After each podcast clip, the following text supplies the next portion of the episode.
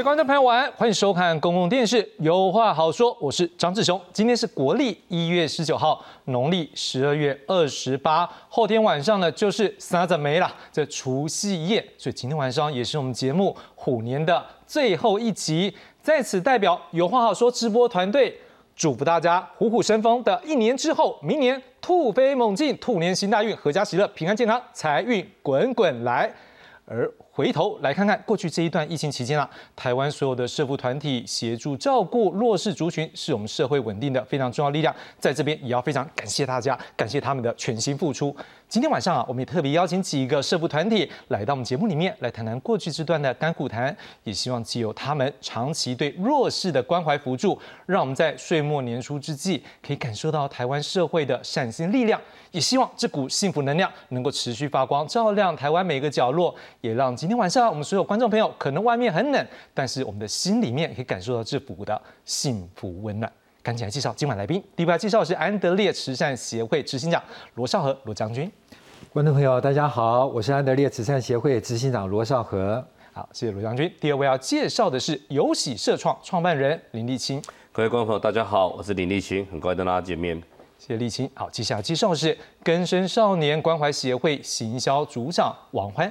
大家好，我是根生少年关怀协会的行销组长王欢。好，谢谢王欢。那今天晚上呢，非常感谢三位来宾来到我们现场，让我们真的感受到很温暖。好，今天晚上呢，一开始我们就先从安德烈慈善协会来看起。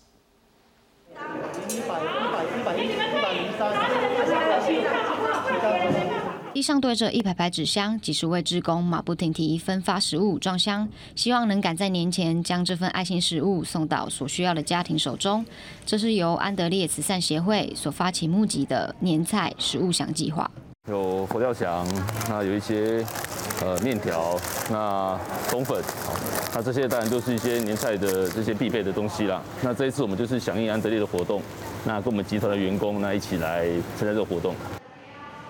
安德烈慈善协会从一百零六年开始年菜食物箱计划，希望能帮助弱势家庭孩童在过年时吃到一些好的食物，让这些孩子们以及比较辛苦的家庭能过一个温暖的新年。其实，除了年菜食物箱，安德烈也长期以食物银行计划结合学校、警察、公部门、社福团体、教会等单位，每个月将常温可以保存的干粮食物组合成食物箱，帮助十五岁以下的弱势家庭孩童。捐赠物资进来的话，我们需要。嗯，做比较严严格的筛选，确定这些物资是我们孩子适合可以使用的。比如它最基最基本都是常温可以保存，而且效期呢要超过六个月以上。基本上的物资只能就是主要还是补充，就是他们呃应该说降低他们在采购上民生物资采购上一些经济压力。对于重症、罕见疾病、脑性麻痹等等特殊状况的弱势家庭孩童。安德烈也会配合医疗需求，每个月提供营养补充品的专案食物箱。另外，遇到突发事故、重大疾病严重影响生活的家庭，安德烈受理通报后，也规划急难救助金机制，协助渡过难关。安德烈慈善协会执行长罗少和表示，扶贫是一个长期的工作，希望透过持续关怀，帮助弱势家庭孩童，为他们的生活带来更多的温暖。记者赖燕千整理报道。好，回到现场，我们现在请问一下罗将军，不知道这个安德烈慈善协会，我们这样子一个报道，应该有相当的一个大概介绍你们的业务了。不过是不是也跟我们谈一下，说是不是也有一些部分可能观众也不知道，也可以让观众知道安德烈也做了哪些事情？好的，呃，我们安德烈算是一个中呃这个功能性蛮综合的、蛮强的一个慈善的机构哈。那我们除了就是有食物银行的计划，透过我们客制化的食物箱。来帮助我们受助的家庭能够度过难关之外，另外我们还有培婴计划。那这个培英计划呢，它是属于扶贫的计划，它主要的就是帮助我们受助的儿童，呃，帮助我们受助的家庭，让他们能够有一个正确的观念、良好的品格、正确的这个态度。那这个我们就是透过食物银行计划跟这个培婴的计划来帮助我们受受助的孩子。那食物银行计划的部分，像我们现在我们客制化的食物箱啊，包括了有婴儿食物箱，那主要是针对三岁以下的孩子，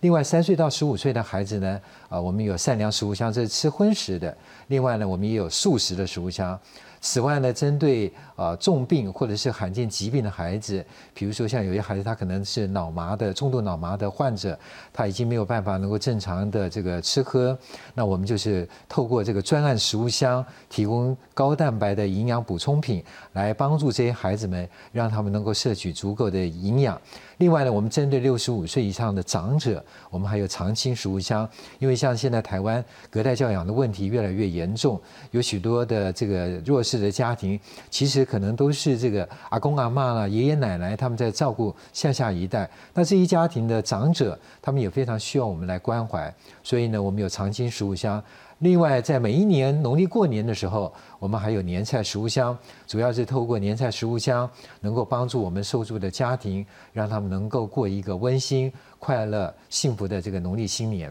这个大概就是我们的食物银行的计划。那培英计划的部分呢，我们主要有四四个子计划，啊，包括了学艺竞赛、生命成长营、飞扬营，另外呢还有奖助学金，另外最后一项呢就是技职培训。透过这些不同的方式。来帮助受助的家庭，帮助受助的孩子，让他们能够迈向一个啊，这个这个更美好的人生。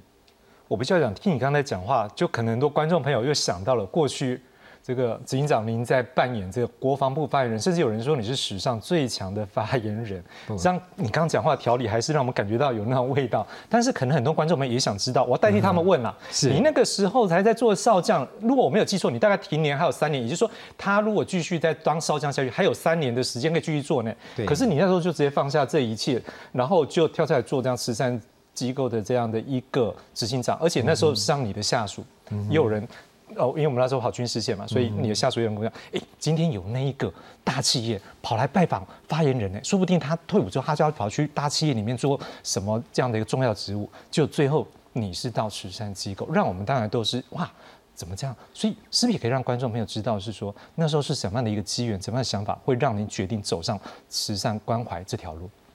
我是在一百年的六月二十六号哈升少将的。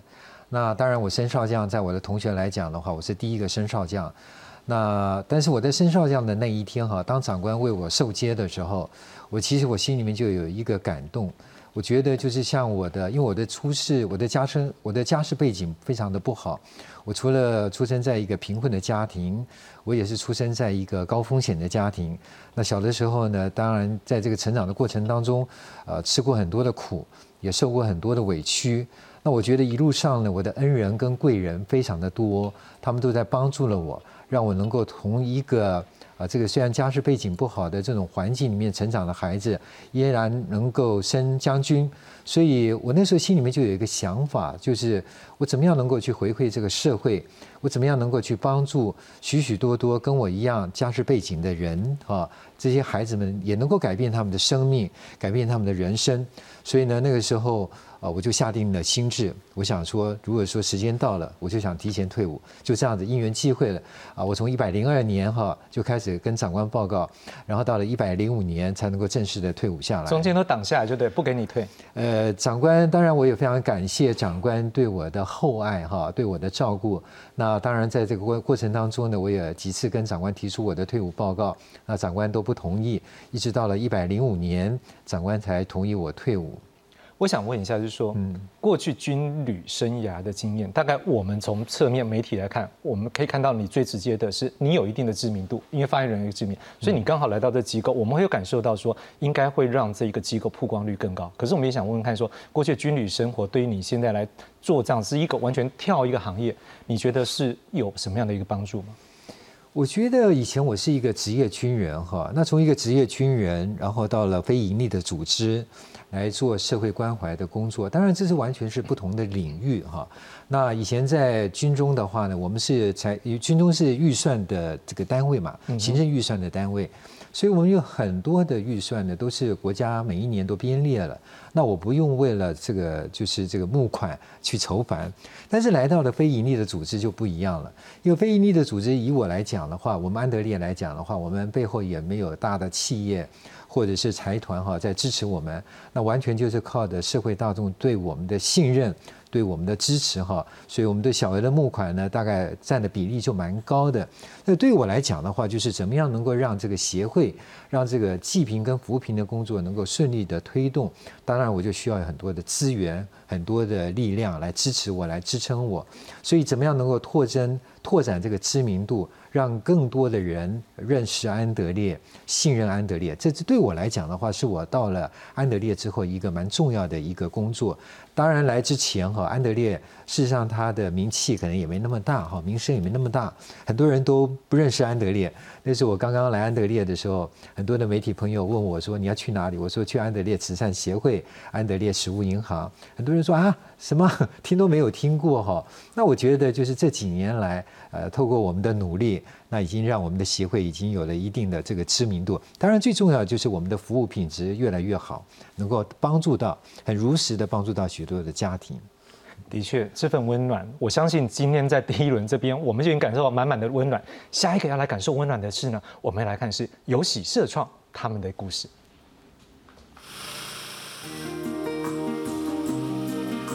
街友胖胖做过工地粗工，也做过清洁工。疫情下受到朋友邀请，加入洗街行列。沥青这样做，只是想让大家知道，说，哎，其实街友也不大家想象中那种懒惰，那是很懒惰那种感觉。每当他们拿起装备，一改休息时间的嘻嘻哈哈，全心投入洗地工作，不用烦恼说有没有三餐之类，生活改善吧。对，然后可能说后面会想要。租房子或者是买机车之类的，对，有一个动力在这样子。随着高压水柱的冲刷，地砖一格接一格洗去污泥青苔，更洗出街友们的荣誉和成就。写一点这样子，不要这样，这样子就是他就不会看到自己了。领班手把手带领教导，工作以安全至上，为了让伙伴更快上手。游喜社创创办人林立清还定制洗地机。你的工具设备比较特别，动力内燃机可以互相理解，那他们的再就业几率就比较大。那第二个是，任何的工种单一独立化之后，它能够产生比较高的利润。热水一冲，蒸汽四溢，断除青苔根源，清除油渍，专业的洗地成效出乎意料。没有人去强调他们的一些其呃特殊性的话，其实不会去看出差异的，甚至我觉得他们更重视他们的这个工作。身上穿的工作服就是他们的骄傲。生活慢慢回到轨道，街友们也找到人生的新方向。记者综合报道。我必须要讲，立青，你们好厉害，找到这个点。因为对我来讲，我曾经走在那个班，不是，就是那个人行道。真的，他的青苔比较厚，我真的差点滑倒。所以这样的一个切入点，事实上我看到的是，不止让这些有无家的这些朋友们有一个工作一技之长，他们更重要的是也帮助了社会。我不知道一开始你是怎么想到这样的 idea 来帮助他们。那个是去年的时候疫情，那万华那一带，其实你就会看到说，第一个是污名化，第二个是大家就会发现那边的整个没有商圈大不振兴，然后经济越来越凋敝。那另外一点是街友其实数量越来越多。那这种状况在落落相残，大家就会说你们把环境变脏了、变乱了。那我那个时候就觉得说有一件事我自己也蛮难过，就是那在疫情期间的时候，你帮所有的弱势团体，他们基本上都可以找到对口单位，比如说我们可以向安德烈申请事务，跟法里长拿物资包。可是你帮助街友的时候，大家会骂，他会说你这样会助长他们增加。那我就思考说，我有没有办法带他们去工作？因为他们是没有工作，我就说，哎，那如果工作可以清洗环境。对吗？他说住在公园，自己公园自己洗，那或许是一个突破口，所以我就开始试着带他们工作。我原本想说赔钱就算了，结果反没有想到没赔钱，有几场还开始赚了一点钱。哦，厉害！那如果可以赚钱，可以带他们，他们又肯学，我觉得那就有机会翻转这一个刻板印象和污名。所以后来我们就走向了，比如说定制清洗机，然后全员配搭制服。你可以看到刚刚影片里面，我们都穿着雨衣。那我们雨衣最近又在升级。呃，原因就是你整个装备弄好之后，我发现很多人他是有机会改变。呃，我们会说好手好脚应该工作，可是很多人不知道他们应该做什么工作，应该去哪里找好工作。那再来一点是台湾的工作职场，很多人会做不会教。我那个时候觉得蛮难过的，所以我就想说，我不然我自己教，因为我做工的人嘛，我带着他们来试。那手把手教，当然也有失败，但有一部分的人是可以成功的。他们会从这工作里面得到，比如说动机，我们设计了新的职场规范，比如说我们的成员里面有一部分是现领现金，那就可以让他们在街头生存的时候变得比较稳定。第二个时间拉长之后，我们洗的是公共场域，在公共场域公开曝光，反而会得到市民或者是业主的公开赞赏。像我的基友最喜欢洗的是学校、公庙和教会，因为这些地方对他们来说很温暖。小朋友会写小小的手卡片，或者会去呃花圃里面捡一些小花，从二楼往下面撒，他们就会觉得哦，我好像说英雄哦，虽然还要再洗一次，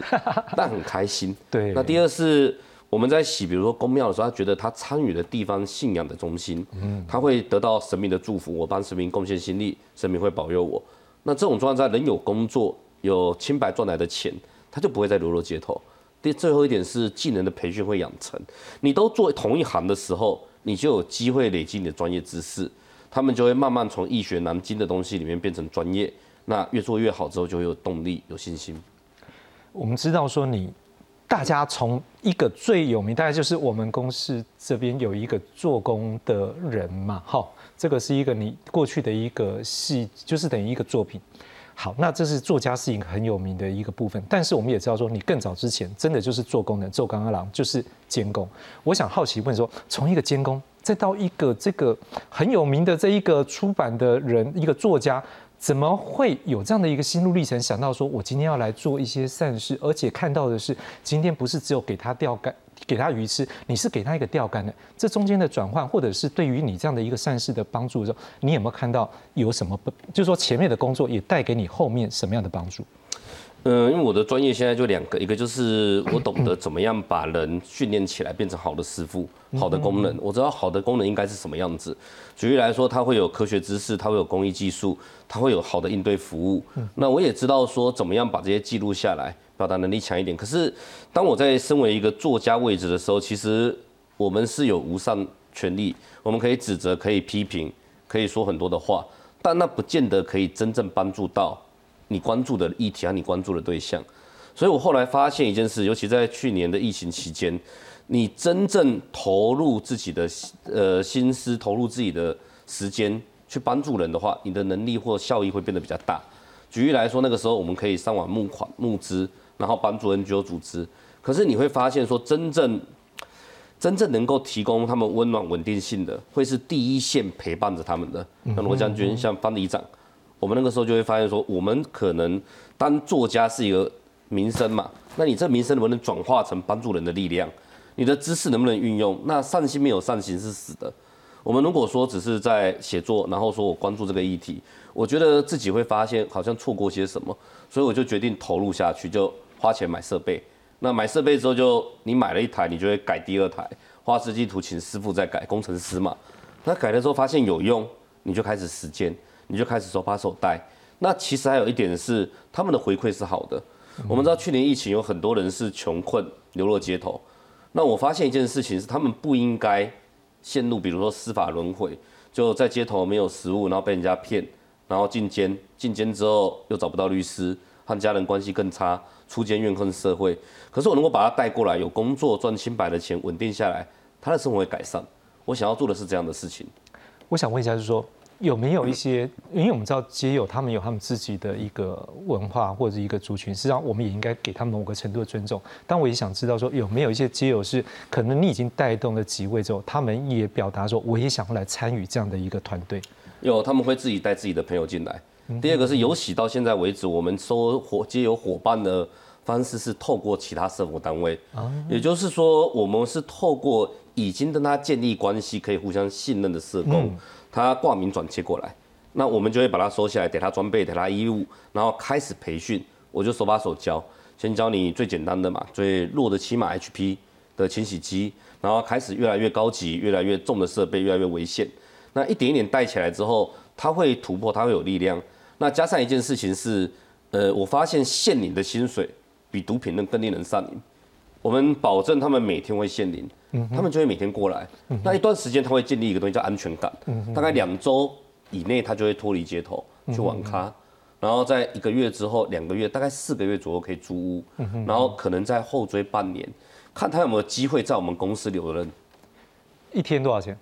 通常是一千五百块保证限领，有的可以领到更高。然后好像看到是说你还会，如果表现好，你还帮他存钱是吗？对，我们的存钱方式比较特别一点，我们会拿家电袋，然后把钱放进去里面。你今天很棒，奖金三百；你今天超棒，奖金五百。哦，然后夹在夹起来，写你的名字，丢在保险箱里面。因为他们户头被冻结了，只能用最原始的方式。然后这种模式之下，他可能存三千块、四千块，他就还电信费，买手机八千块，考虑租屋，大概是这样子。好，我们已经看到两个案例，一个是从生活上扶持，也让这个孩子能够安心的向前走。接着我们也看到刚刚这个案例，就是如何给这些朋友们有一个创造新生命价值的机会。那下一个呢，我们来关心的是根生少年关怀协会。眼神专注在手冲咖啡，每个细节都不马虎。不过稚嫩的脸庞却已经有了沧桑感，因为他曾历经一段放荡的岁月，让自己深陷毒品的泥沼。当时的他只有十四岁。毒品这种东西算是，呃，我们逃避压力的一个方式。对，呃，你只要一天吸毒，你可能终身就来戒毒，因为搞不好哪天你失忆，或是你又觉得非常难过、过不去的时候，又会想起来。小飞说，受到父亲严格要求课业，让正值叛逆期的他迷失了方向，开始翘家、打架、接触黑帮，为了赚钱生活，冒险去卖毒品，最后自己也染上了毒，一再碰触法律红线，让他前后进出少年关护所四次，被收容的日子，当时称兄道弟的朋友不见人影，只有父母对他不离不弃，这让小飞终于有了觉悟。最后来看我的、探望我的还是我的家人，每天写信给我的还是我的亲人。所以，我呃出手之后，我就立志说，我不要再让我家人难过了，我不要再让他们流泪，我不要再让我弟弟妹妹看到我这个哥哥的榜样是这么的差劲的。受到家人和关护所人员的鼓励，小贝的心境慢慢改变。他告别了毒品，转而投入音乐和咖啡乡里，获得假释后，进入这一间未来咖啡学习工作，找到人生新的出口。今天拿铁咖啡，谢谢。谢谢。小飞所待的咖啡店，其实是由根生少年关怀协会透过募款和企业赞助所开立的，目的就是要让根生少年能有一个培养兴趣、重新接触人群的空间，让他们借此能摆脱过去的不堪，获得重生。服务这些孩子的过程中，我们发现说，这些孩子从小到大都是非常多的挫败的经验。他们可能在家里被家暴，或者说在学校因为成绩不好被同学排挤、被老师讨厌。他们的生活其实非常多的挫折。那我们希望少年梦工厂是提供一个环境，就他可以给他一个成功的经验。我们希望让他们的就是可能不怎么样的人生当中有一点不一样。跟小飞一样，曾经误入歧途的孩子，在这个据点彼此打气，一同成长。协会也试着和企业主合作，协助他们走出咖啡店后，能够进入其他公司就职，让一时走错路的青少年能理解，只要肯回头，还是能扭转自己的未来。记者蔡慧玲、王新忠台北报道。一时走错路。这的确，我们希望能够让他走回一个正确或者是相对比较好的路。但是，可能这里面有一些孩子们在因为很年轻嘛，所以发生这样的一个事件的时候，留下一些相关不好的记录的时候，像他们可能根本那个时候是不知道这样是不对的，甚至有的人他可能是很无辜被牵连到。当然，我也知道根生少年关怀协会也不是只有针对。根生少年，好像你们也会针对一些目前可能是高风险族群，在政府或相关团体的一个转介之下，你们也去来协助他们，是可以跟观众朋友来讲一下，我们协会怎么样来帮助这些年轻人能够找回新的一个路。嗯，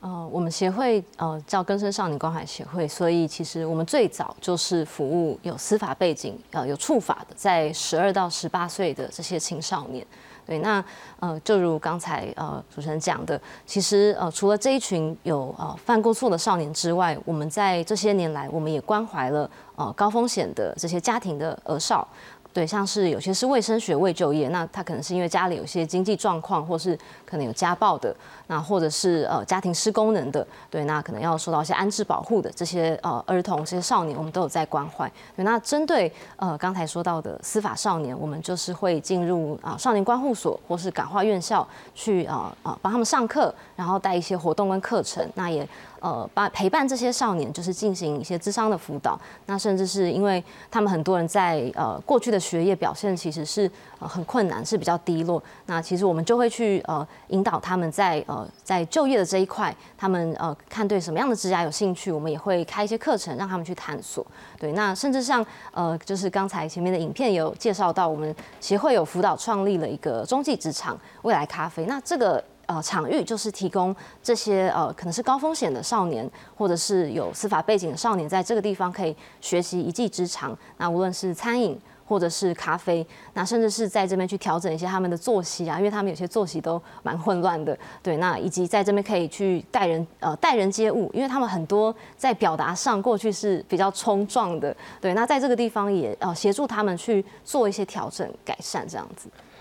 我老实说，我自己以前也是当过老师，我必须要讲，在这个年纪的孩子，他们的认知上面可能还需要再去建立，所以他们这时候犯的错，基本上还是会有一个状况是说，实际上我们要怎么去跟他沟通，不能从大人的角度，所以我也想问一下，说根生少年关怀协会是不是你们的沟通上面更会去注意到这点，怎么让他能够去交心，而不是好像大人强制他不能做东不能做西，他根本不知道那是对或者是错。嗯，对，那呃，我们的社工基本上都是非常有就是耐心，然后同理心。那最基本的就是先倾听他们，因为其实这些青少年在他们成长的过程有很长一段时间是没有被好好倾听的，就会一直被否定嘛，可能被说啊你的表现这么差呀，或者是说啊你就是这样子。对，那在家里如果他没有被同理的话，其实他很容易就会到外面去寻求那个认同跟支持。那其实我们协会的社工跟辅导员，就是担任这个愿意听他们讲话，愿意在他们呃很迷惘呃很需要被人了解的时候，可以听他们，也让他们知道说哦，其实是呃有人很在乎他们，他们不是他们所想象的那么糟糕。的确，真的，你要让他能够交心，这些孩子才慢慢去接触，因为他们正在学习。但是这也是我今天在你们网站上面看到一行字，我觉得从这个可以引申出来，他们这句话是讲是说。以爱遮罪，用爱来把他们的罪给遮住；以善胜恶，用善良力量战胜那些恶魔的一个力量。说句实在话，孩子们在这个年纪，他们可能不一定能够去打工，但是可能他们不知道社会要怎么样去让他们有一个求生活或温饱，或是知道明天或未来一个前途的时候，可是这时候最容易发生一个状况，就是会有邪恶的力量。可能去诱惑他们，又让他们可能会走向一个不好的路。我不知道你们这样的过程当中，是不是我们也会有一种感觉，是不是也是一直在跟时间赛跑，希望把一些孩子救回来？这是不是很困难的事情？呃，是的，非常困难。因为像刚才我有提到，我们协会每周都会固定去少年关护所上课，然后带活动，然后我们也会去感化院校去呃访视这些少年。对，那甚至像有一些少年，他们家庭是呃有状况的，我们社工还要呃类似代替他们的家长去做恳亲这样子。对，那其实呃有一个呃很比较危急的时刻，就是当他们要从感化院校或是这些关护所出来的那个时刻，就是很容易让他们再走回头路。门口会有人去堵他嘛，就说啊欢迎你回来了这样。对，所以所以就是我们的社工、我们的辅导人员这些老师他们。会一定会在那个时候要赶快接住他们。那我们通常都会是呃，在他们要出来前，我们就会跟他们联络说：哎，你出来之后，你有没有什么打算呢？你有没有一些未来的规划？那你出来之后是谁去接你呢？是不是呃家人呢？还是说你以前的朋友啊等等？对，那如果哎我们知道说这个时候是因为他们有些家庭状况是很复杂，是没有人去接他们的，那我们的老师社工就会哦去跟他们约碰面，约他们出来。对，那刚好我们有一个中继职场未来咖啡。这个餐厅，那我们就提供这个地方，我们就免费的呃接待他们，让他们吃一餐，好好的呃让他们可以有人可以说说话，对，那也跟他们一起讨论他接下来看他是想要回去念书，或是那他是要找工作，那可是因为在这个时候，其实很多时候他们不知道自己要做什么，对，那说实在这个时候，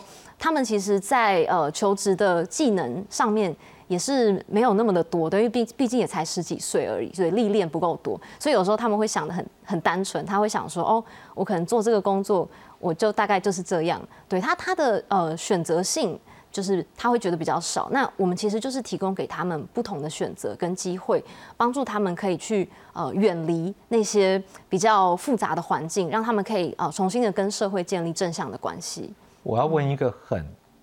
可能是很敏感的问题。会不会在这过程当中，我们社工可能要面临到这个个案的时候，甚至有直接面对到黑社会的力量？哦，有之前我们有社工，就是就有黑道大哥，就是要出来，就是就在我们的那个中级职场的外面，就直接说，哎，那个我们那那一个啊，那个兄弟他在你们这边啊，那个他没有来我们这边工作，对，然后我们的社工也很勇敢，他其实就他其实内心也很紧张，可是因为他知道其实每个人的背后都有故事跟目的啊，所以他就是。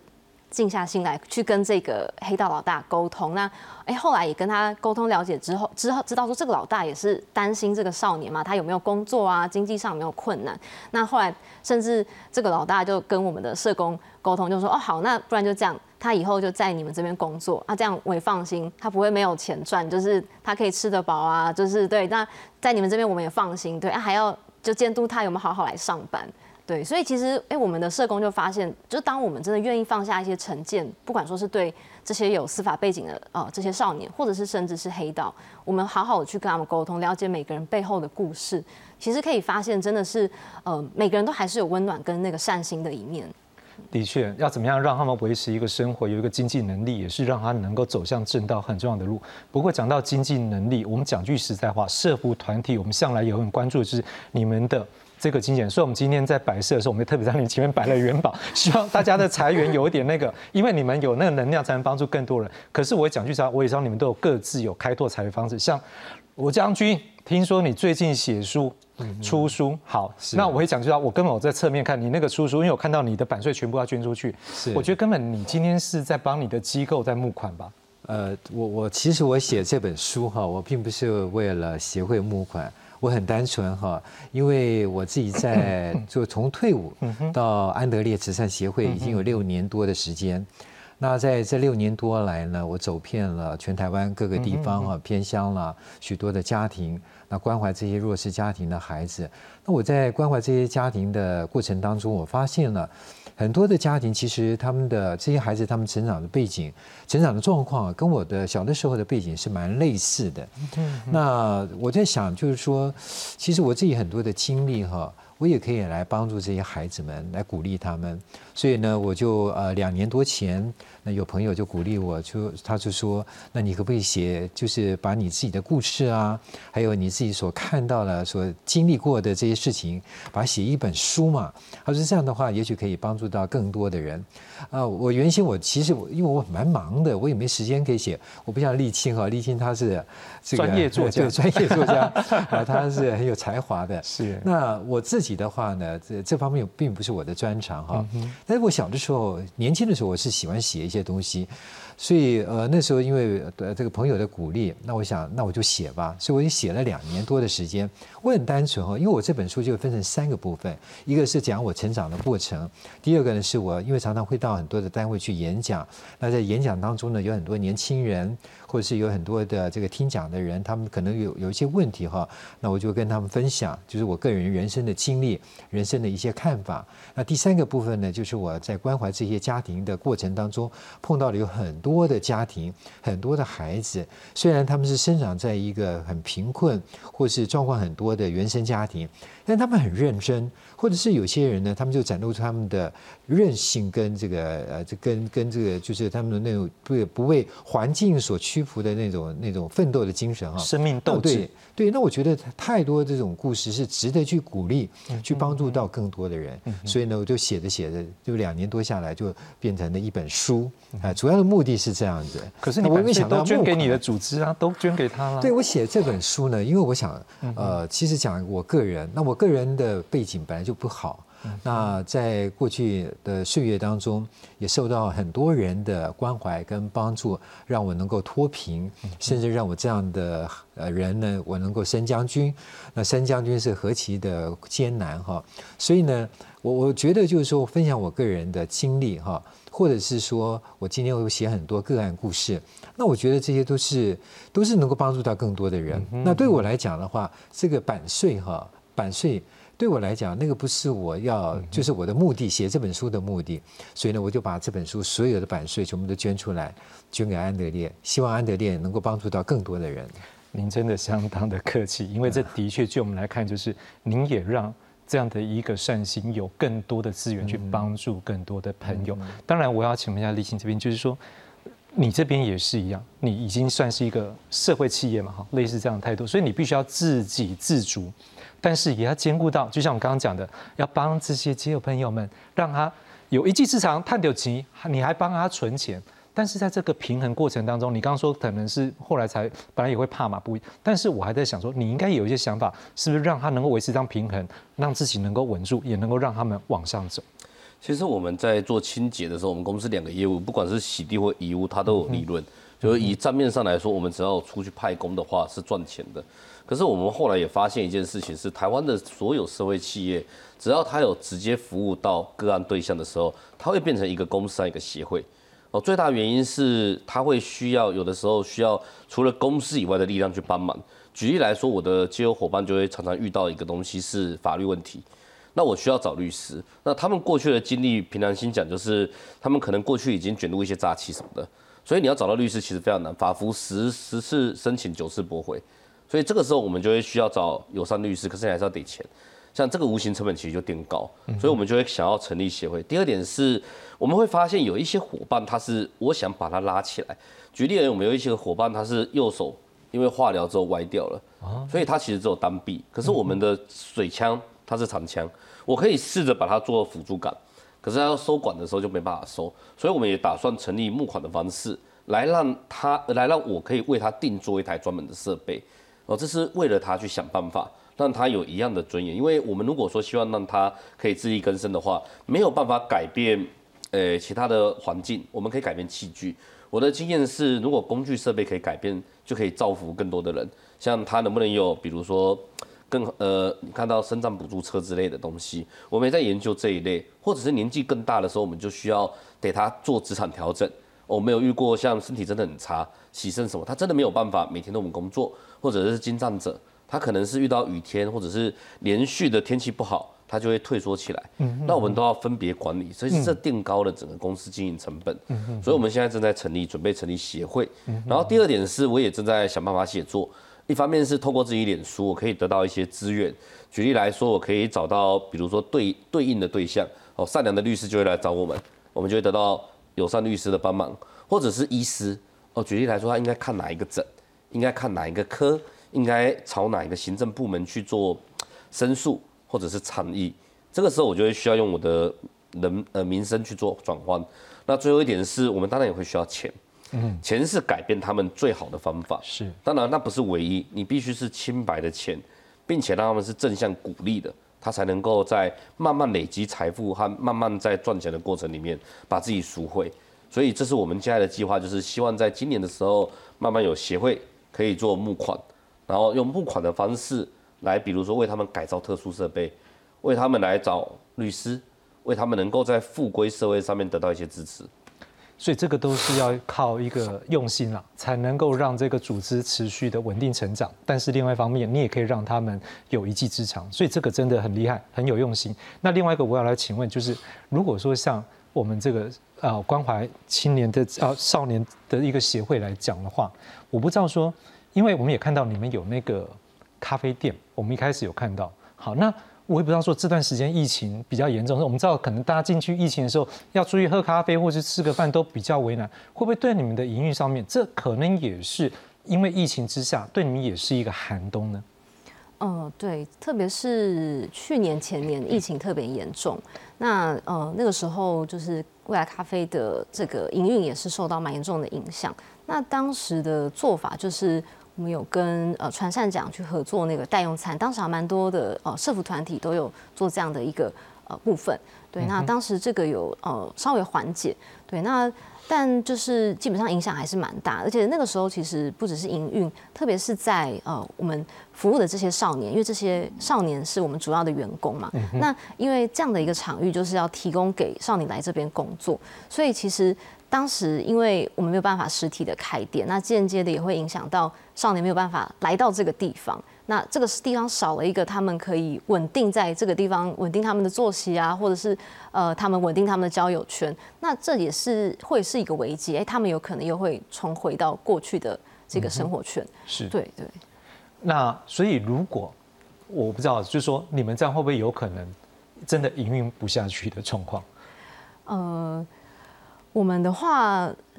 目前目前上应该是是还可以，还可以对，但是也是就是算困难，因为最主要就是我们的员工都是少年，那少年又会有不稳定性，对。对，所以其实，在管理的成本上面，这也是蛮高的，就是因为一阵子就换一批少年嘛，对他们其实基本上工作三个月就算稳定，对，就跟一般人的标准不太一样。对，那其实这个在管理上，对我们的呃这些辅导人员啊，或者是现在的呃店长，他们其实都都会有一些困难。嗯哼，我接下来加一个阶段，我想要来做一个议题的讨论，因为我觉得这也跟很多社会观众大家都想知道，但是你们会比我们更清楚。我想要探讨的是，在台湾目前的环境，我们已经看到政府的社服的预算在今年事实上是有往上拉。但是我们也知道，是说社会安全网要去照顾多少人，可能也有它的承受的能量。我不知道说，我是不是先从微信这边来看，你觉得社会的一个安全网，你现在看到的是可能政府或者是社会，你会不会有建议？大家可以怎么样做，让这一个制度可能不是只有你这样的一个设计，也不是只有少儿歌这协会，也不是只有在关怀这些我们这些孩子们的而已，是整体要怎么样做会更好？你有没有一些想法，可能会给政府来做一些建议？呃，以政府来说，它能够做的东西是资源的分配，找寻有正在努力的方向，以及办实验性的呃模式，然后给予投资。哦，举例来说，如果你让我得建议的话，像社服有一些东西是可以预防的。什么叫预防呢？就是呃，举例像游戏的模式里面，我们如果营运成功的话，我们可以知道一件事：你与其给他们呃过去那种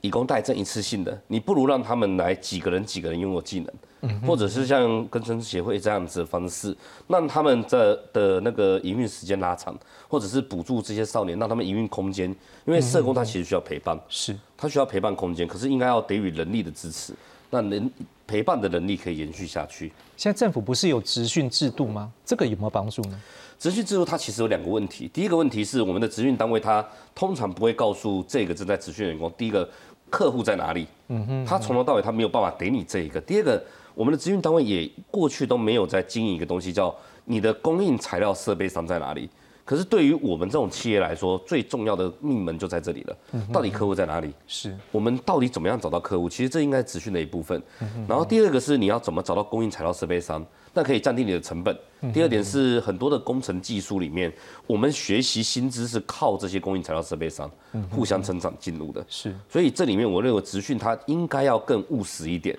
那最后一点是我们的职训包括三种，一种是科学知识，一种是实做的工艺技术，最后一点是应对服务。它也没有办法教你应对服务，是他只能从科学技术题库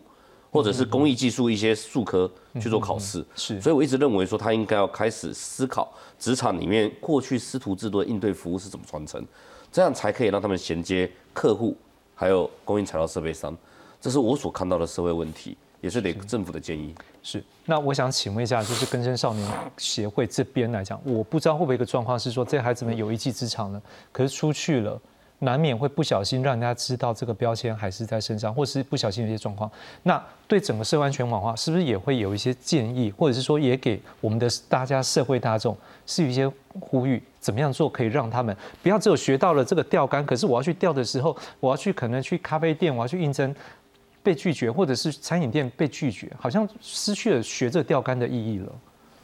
嗯，对，确实，我们之前就曾经有少年，他就是本来都觉得他隐藏的很好，嗯哼结果他一去工作，然后不小心被发现这个身份，他就立刻被减班。啊，对，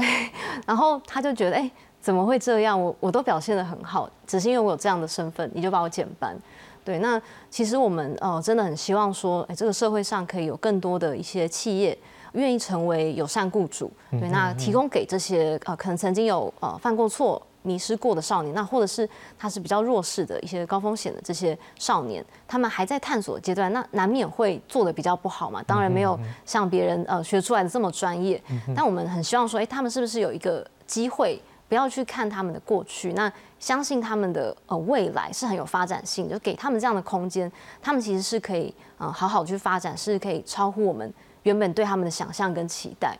就你的了解，目前各地方政府，如果说像你们这样子，可能有一个咖啡店，他给你们去一个协助，或是他多成立一些这样子的一个餐饮店，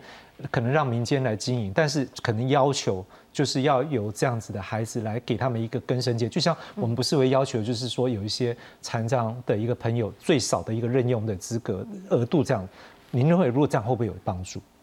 呃，我我觉得会，但目前好像是没有，不多就。对对，因为像我们协会的这个中继职场，也是因为有跟就是呃劳动部合作的一个多元方案，所以其实才能够禁用这些少年的员工，要不然一般的咖啡厅或者一般的餐饮业等等或者各样的行业，其实对于这样的员工，其实都还是没有什么保障，或者很难去信任他们。嗯，所以这点我们要提供政府来做参考了，因为你给他一个机会，会比你以后把他当做就是你就是有状况的人，然后你等到改天他真的完全走偏了，你要面对的是社会治安的力量去面对，那就不是社会安全网来得及补救。那我要请问一下赵哥，就你这样整个观察，毕竟你也在。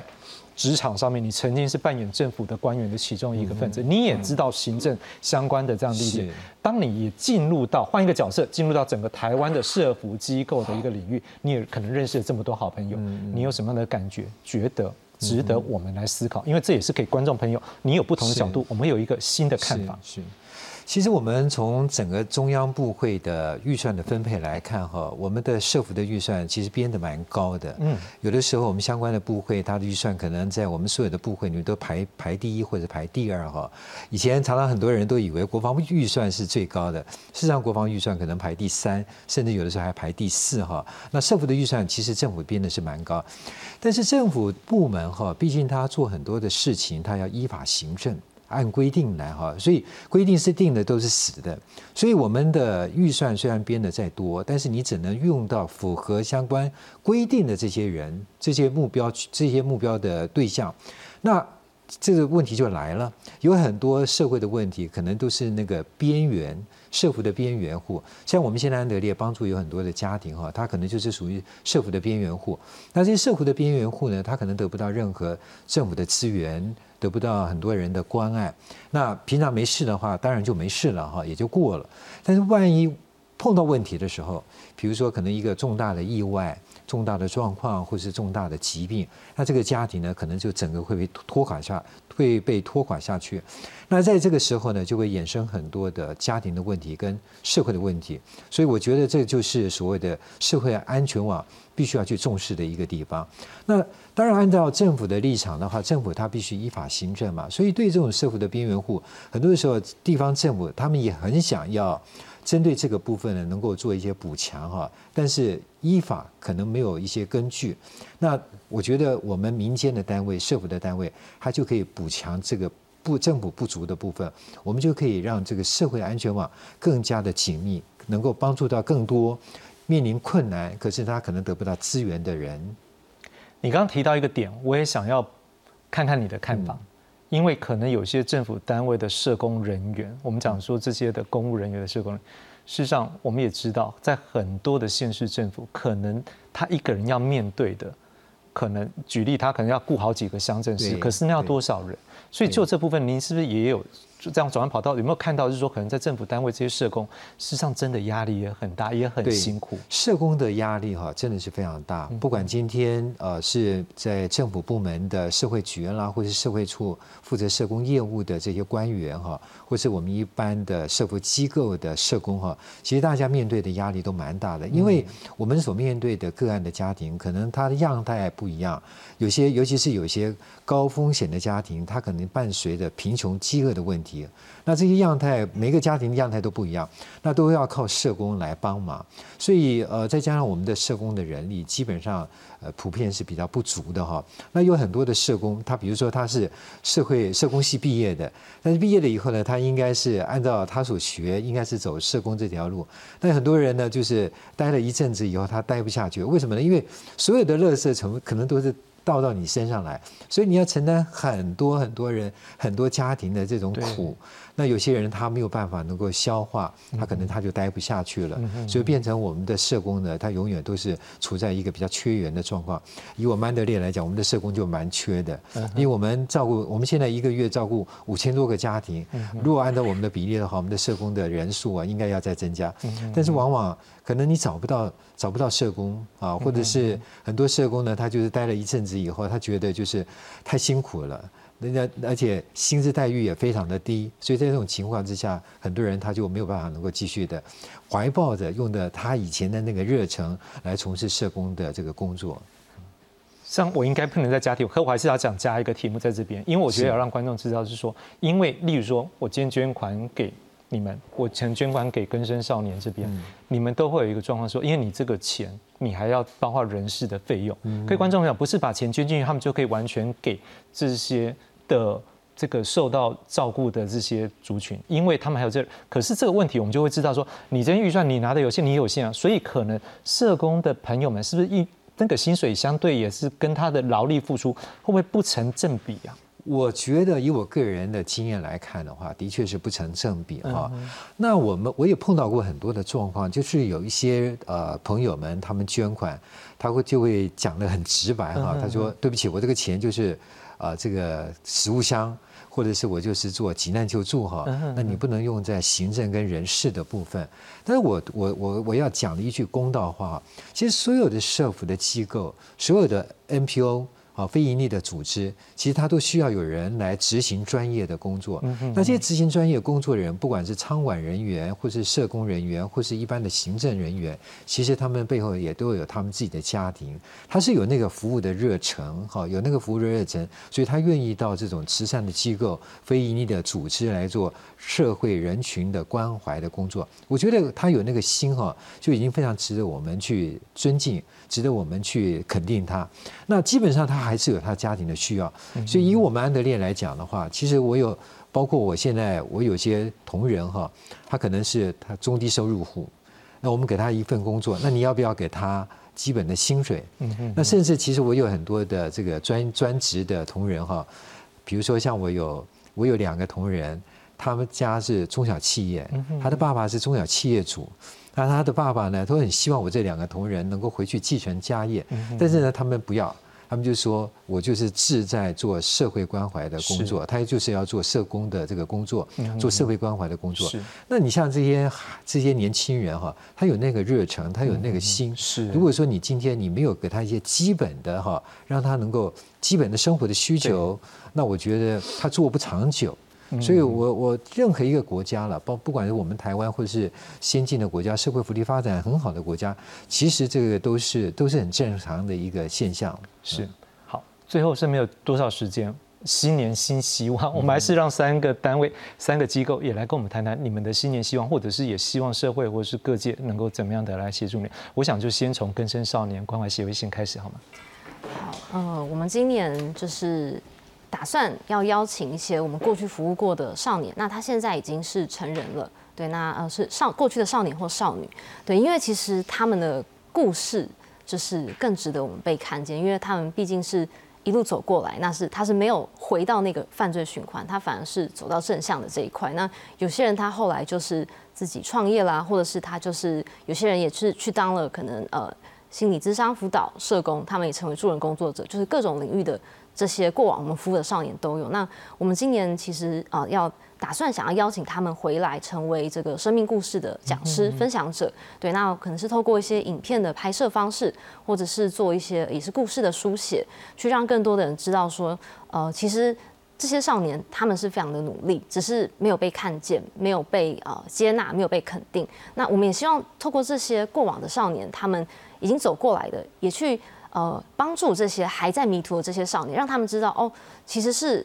可以有机会的。我们不是呃我们想象的那样，对，就是已经有人走过来，那我们一定也可以走过来。的确，而且这也是一种温度的传承，温暖的传承，能够让更多人去感受到这温暖力量。我们一起来做好事。那立青呢？我们的话想要募一台车，